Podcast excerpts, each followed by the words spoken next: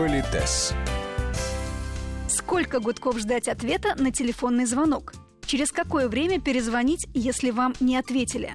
А также, что лучше сказать, поднимая трубку? Сегодня в Политесе продолжаем обсуждать мобильный этикет. У микрофона Татьяна Гусева, здравствуйте, и наш постоянный эксперт, педагог-консультант, специалист по этикету и протоколу Алена Гиль.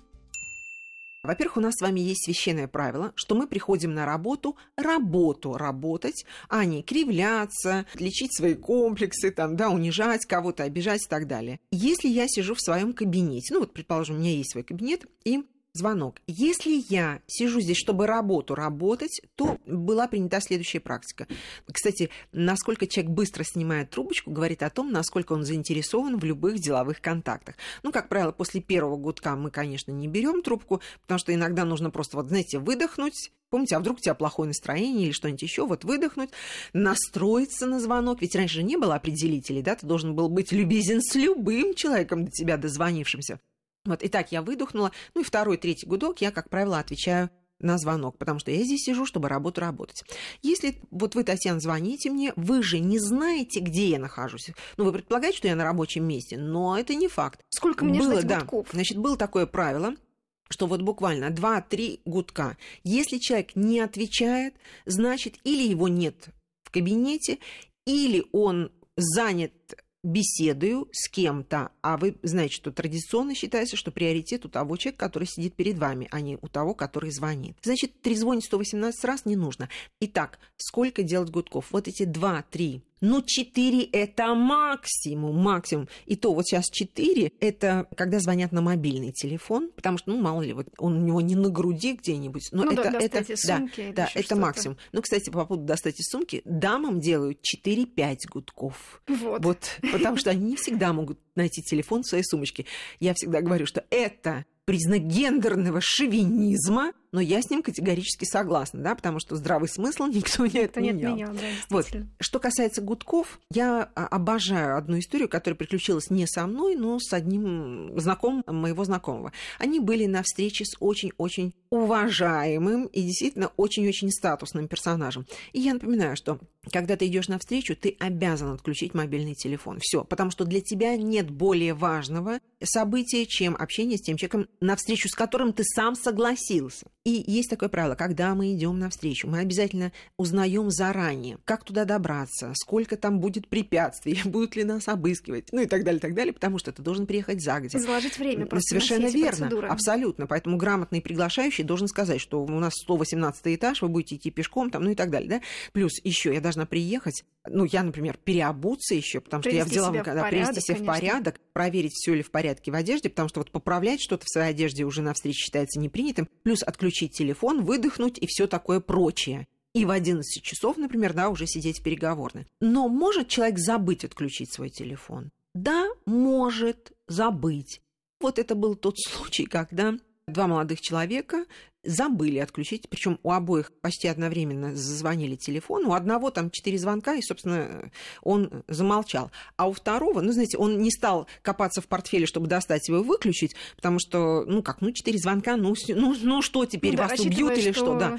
Но это оказался не тот случай. Очень Представляете, и этот да? телефон звонил и звонил. И в результате человек вынужден был достать его, но вместо того, чтобы просто отключить и сразу положить обратно в свой портфель, он стал смотреть, кто же там звонит. Потом, да, знаете, лицом такую еще оценку, типа, ну, например, там мама, это там Петя звонит, кто такой Петя, вообще не знаю, там не помню, ну и вообще, ладно, я есть потом перезвоню. То есть он комментировал это лицом, то есть он Мгм. ничего не говорил, но, знаете, все эти оценочки, то есть это все происходило на глазах у того человека, к которому они пришли. И вот мой знакомый, сказал, что этот уважаемый человек не позволил себе ни лицом показать, типа, боже мой, с кем приходится иметь дело, не сказал им ни одного дурного или дерзкого слова. Он никак их не осадил ни словом, ни жестом, там, ничем, но, говорит, было полное ощущение, что их просто нет в этой комнате. И что меня поразило, скажу вот совсем от себя лично, это что? Это значит, что вот эти ребята, они плохие, недобрые, непорядочные, и что у них вот тот продукт, который они пришли предлагать, уже лично, представляете, значит, это не просто так, да, раз хозяин этой встречи согласился на личную встречу. Что это, они плохие? Нет. Просто это уровень. Это сразу уровень. То есть эти мальчики не понимали, куда они идут, с кем они общаются и как должно себя вести, общаясь с человеком такого уровня и на подобной встрече. Поэтому, когда мы звоним, вы удивитесь.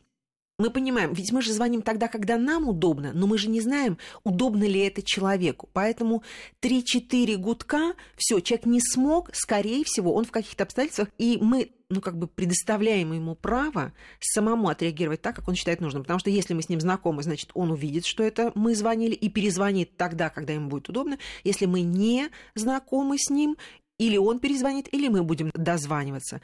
Но трезвонить 118 раз – это только раздражать. Более того, вы позволите, Татьяна, несмотря на всю серьезность э, вашей радиостанции, позволить себе. Это хамство. Это просто хамство делать 18 гудков, чтобы человек понял, что вы ему звоните, наконец это вызывает только раздражение. Ты думаешь, батюшки откуда этот человек вообще появился, выплыл, да, если он не понимает таких элементарных вещей.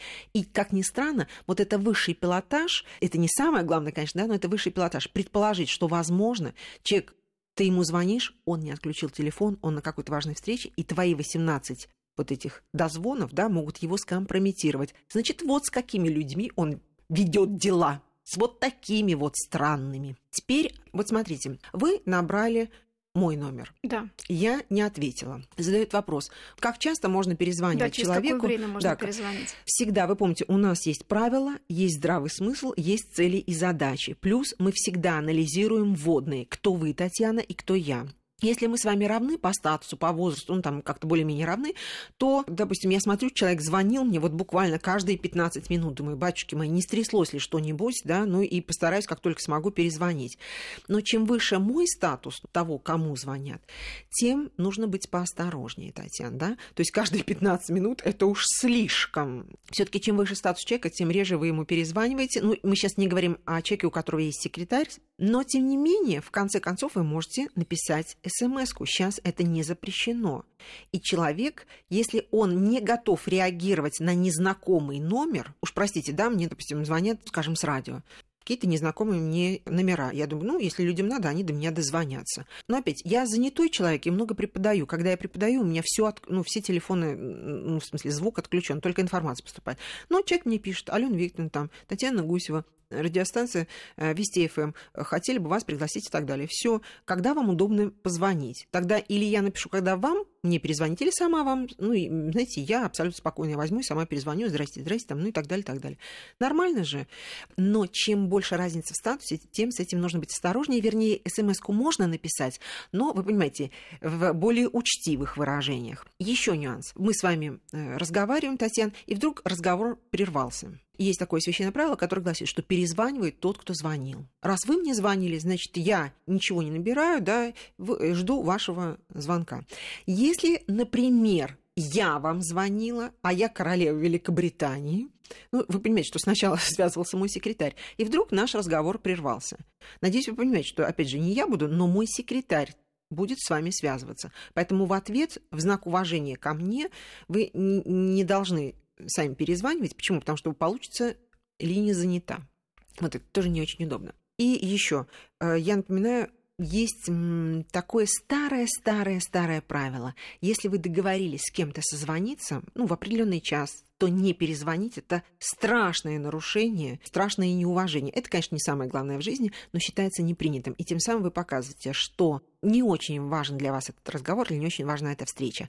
Да, всякое может быть. Вы можете э, написать смс, ради бога, извините, не могли бы мы перенести разговор, разговор и, там, и так далее, но все равно видно, что вы помнили об этом, но вот были обстоятельства, когда человек просто не перезвонил, это считается оскорбительным.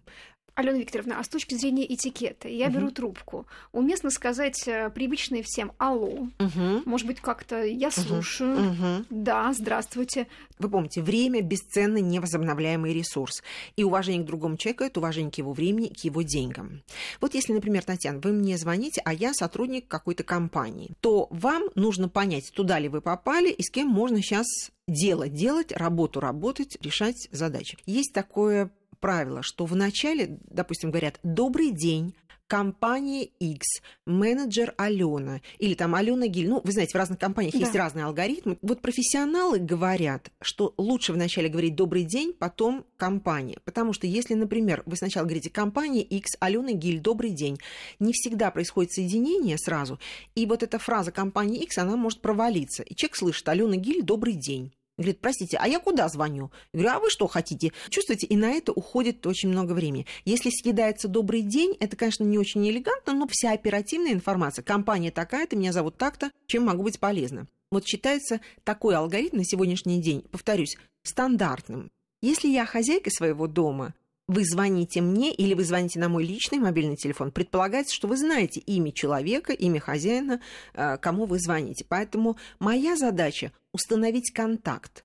То есть дать вам понять, что я вас слышу, вы понимаете, что вы меня слышите тоже. Да? И дальше вы начинаете излагать, собственно, суть э, вашего вопроса. Поэтому в э, обычной жизни мы говорим «алло», но, естественно, без всяких, знаете, алле, там, на проводе, там, еще что-нибудь такое. Слово «вас слушают» тоже, оно тоже контактное, его можно употреблять, но, в принципе, это и так понятно, что я вас слушаю, раз я разговариваю по телефону. Но ничего прям крамольного в этом нет. Мне кажется, что «алло», оно нейтральное, международное и очень удобное. Продолжим разговор в следующие выходные. Политес.